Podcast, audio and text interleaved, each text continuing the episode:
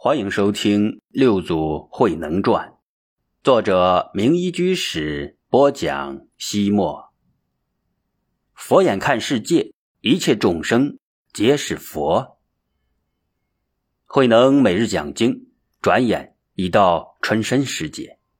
一日，宝林寺方丈的廊檐下支了一张小茶几，古雅的茶杯中散发着沁人心脾的清香。慧能和曹叔良品茗论道，其乐融融。曹叔良问：“大师，你昨天讲了菩提顿悟、菩提智慧，除了出世修行之外，在我们老百姓的日常生活之中，还有什么用处吗？”慧能说道：“事实上，佛法无处不在，禅药无时不有。”它与我们日常生活的每一件事都有关联，就存在于行住坐卧之中，在砍柴担水、种地做工当中。我们生活中的那些真知灼见、那些规律性的东西，就是佛法呀。全心全意、专心致志劳动，就是修行。领会到了生活的真理，感悟到了真善美。那就是觉悟。曹树良又说道：“前些时日，我到邵州城办事，遇到了一个书生。他说：‘我们佛教修行，修来修去，修到了空，太悲观消极了。空有什么不好？简单说吧，假如路上的车辆之间不保持一定的空档，假如房间里全是实的，假如一天十二个时辰。’”都在干活，那么结果会如何呢？曹叔良笑了，慧能继续说道：“空的洼地才能够汇成浩瀚的湖泊，空的唢呐才能发出美妙的音响，空的宇宙才能够容纳太阳、月亮、星星，空的心灵才能够闪烁智慧的火花。我们佛教所说的般若。”就是空慧，也就是体悟空的智慧。若能修得心灵空荡荡、磊落落，连生命都不执着，无私的奉献给众生，才真正是积极救世的大无畏精神。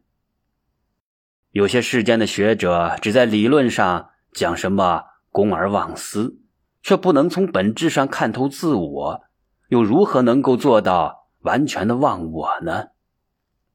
这时，英行蹦蹦跳跳的走来，嘴中念着：“卧轮有伎俩，能断百思想；对镜心不起，菩提日日长。”慧能招招手，将英行叫到跟前，问道：“这计子是你想出来的吗？”英行不客气的抢白慧能道：“偈子中说卧轮有伎俩，自然是卧轮想的了。若是我写的。”不就成英行有伎俩了吗？你还六祖嘞，简直笨蛋一个！法空狠狠的瞪了他一眼，慧能却笑道：“好，我是笨蛋，可是这偈子也没见到自信，我来和他一首笨偈子。”慧能想都没想，随口引道：“慧能没伎俩，不断百思想，对镜心术起，菩提。”做莫障。英行大叫道：“果然笨蛋，做笨鸡子！我拜你为师，算是上当了。”慧能一点也不恼，笑眯眯的看着英行说道：“那么你给我当一回师傅，看我笨在哪儿？”英行一副老师傅的样子说道：“般若是空的智慧，应该是不思善，不思恶。”心中空空一片，空空荡荡一片，虚虚无无，什么也没有。而你却说不断摆思想，而且还对镜心术起，这能是般若吗？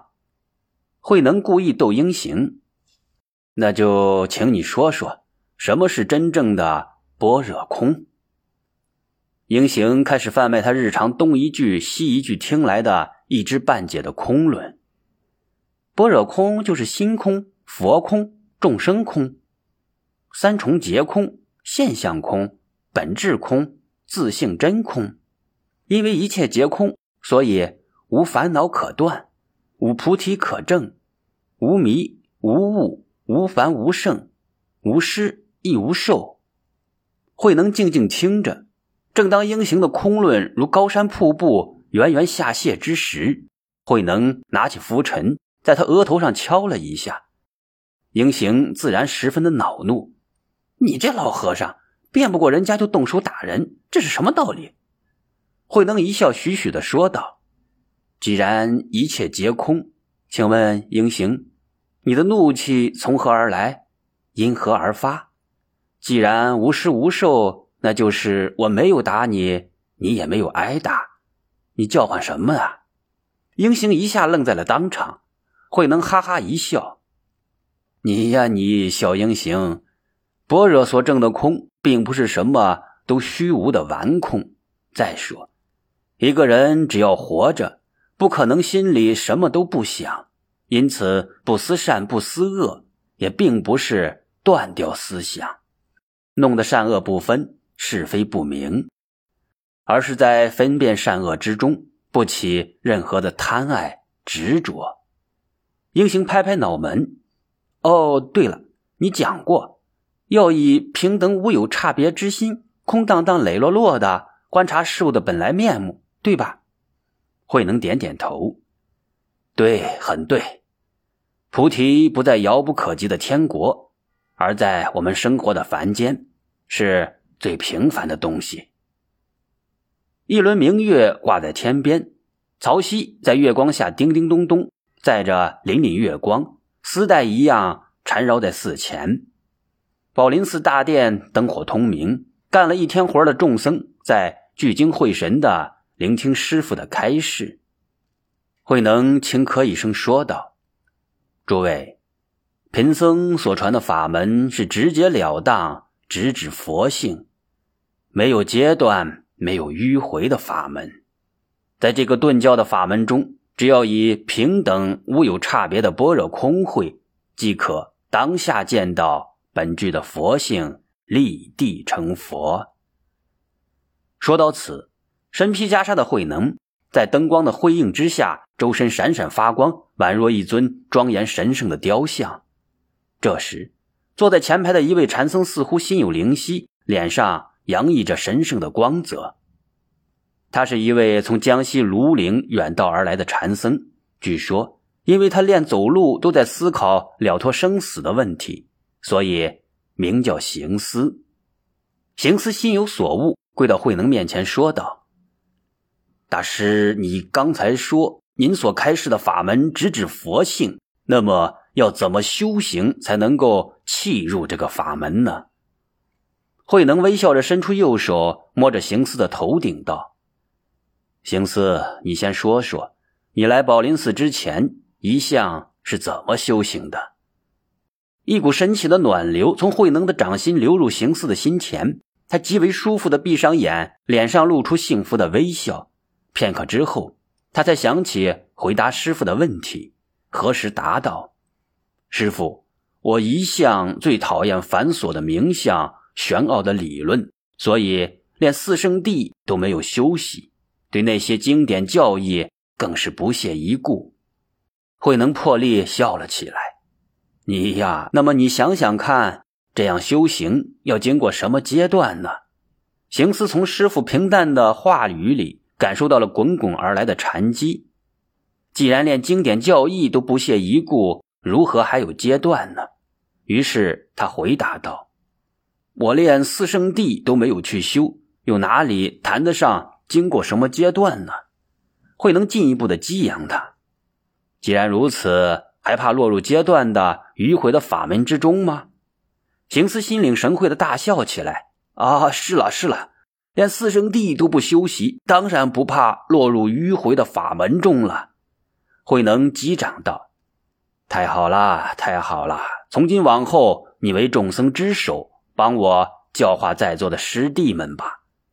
英行突然从蒲团上跳了起来，绕着行思转了三圈，说道：“你得了狗欢喜了，笑什么笑？”慧能严肃地说：“英行，你不得无礼。行思从现在起已是首座，你要多听他的指导。”英行很委屈地说：“他比我入门晚，反而……哦，对了，你们刚才说了一大套什么道理呀？我怎么一句也听不懂？”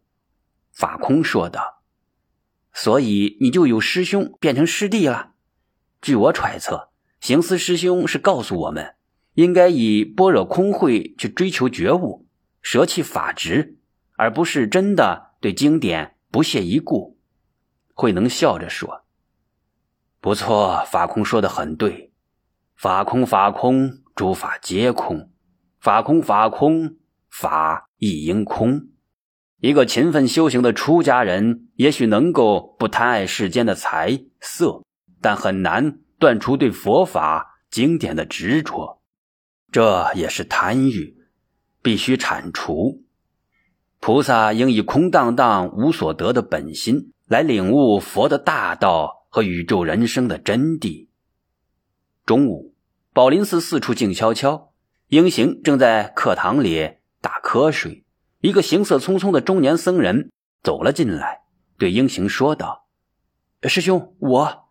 英行瞌睡的迷迷糊糊，不耐烦的摆摆手。眼也不睁的说道：“去去，我已经不是大师兄了，有事去找行司。”“呃，行思是谁？”“行思当然就是行思了。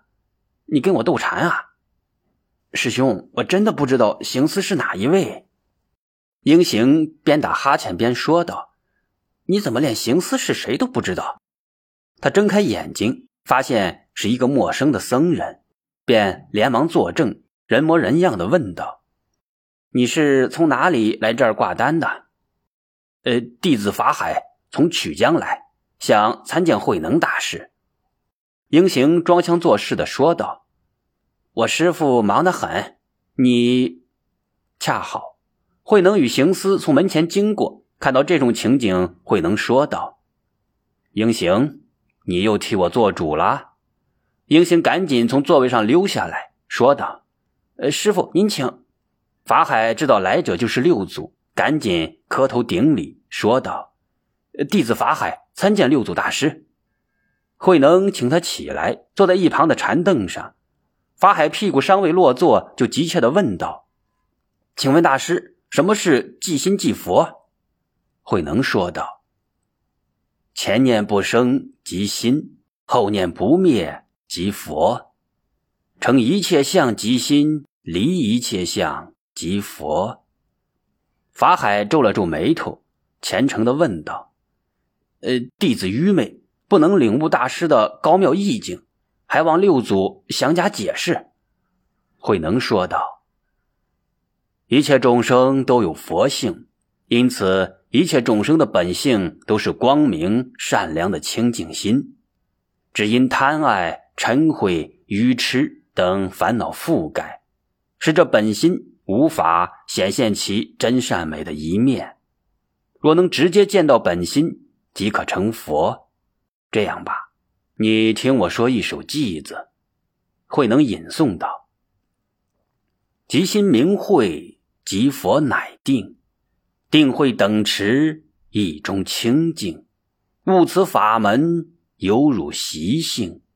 用本无生，双修是正。”法海如闻惊雷，他身心豁然明悟，心头的谜团突然消散。他不仅欣喜若狂，五体投地的匍匐在地上，说道：“谢谢大师，谢谢大师。”随后，他也说偈道：“即心原是佛，不悟而自屈。我知定慧因，双修离诸物。”慧能微笑道：“如是如是，即心即佛。”佛即是本心，因为本心清净无染，本心能生万物。宇宙的一草一木、一山一水、一个人或一只蚂蚁，都是清净本心的显露。本心是清净的、善良的，是佛。因此，草木山水、人类动物也都是善良的、自然的，也都是佛。一旁的英雄跳了起来，喊叫道：“师傅，你蒙人呢！照你这样说，那么练小蚂蚁、小虫子也是佛了？慧能斩钉截铁的说道：“不错，佛眼看世界，一切众生都是佛，不管茅草香花，都是清净佛身的显现。山河大地，处处都是美妙的道场。”行思说道：“庄子说，道在始逆，就是这个道理。”不错，六祖慧能说：“差别仅仅是人心的取舍。大路上有一堆牛屎，路人都捂着鼻子，皱着眉头，远远避开，生怕沾染到自己身上；而十分的老农看到牛屎之后，反而会眼睛发亮，生怕被别人抢走。所以，高峰有高峰的俊俏，土丘有土丘的平易。”何处青山不道场？小溪清灵，大江奔涌，碧潭幽深，海洋辽阔，哪方水波无禅机？